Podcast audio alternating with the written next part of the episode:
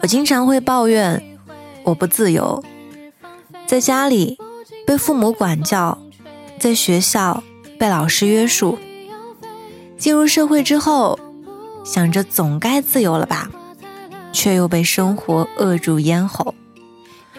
于是我不禁回想，寥寥二十年，我期待的自由到底是什么样的？在现实生活中戴上假面，你说在网络上呢？想说什么就说什么，就真的自由了吗？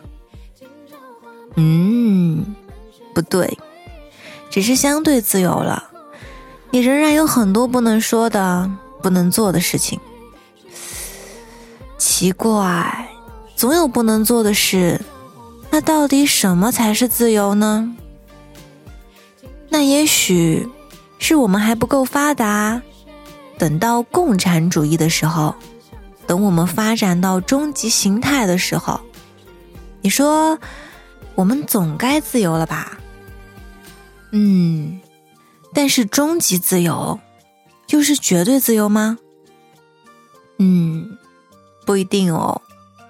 就算达到终极形态，我们仍然会受到自然条件的制约。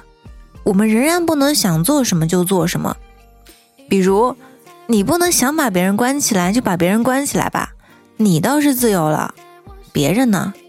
因此，从始至终，我们都会被限制，我们永远只能拥有相对自由。那很多问题就能想清楚了。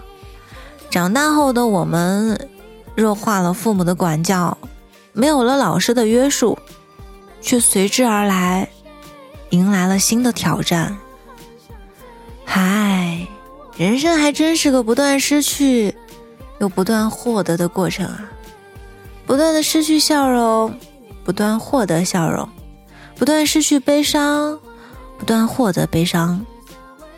旧的困难不断过去，再迎来新的挑战，好像有点不失公平，又有点有趣。那就活着吧，加油！我们一起努力哦。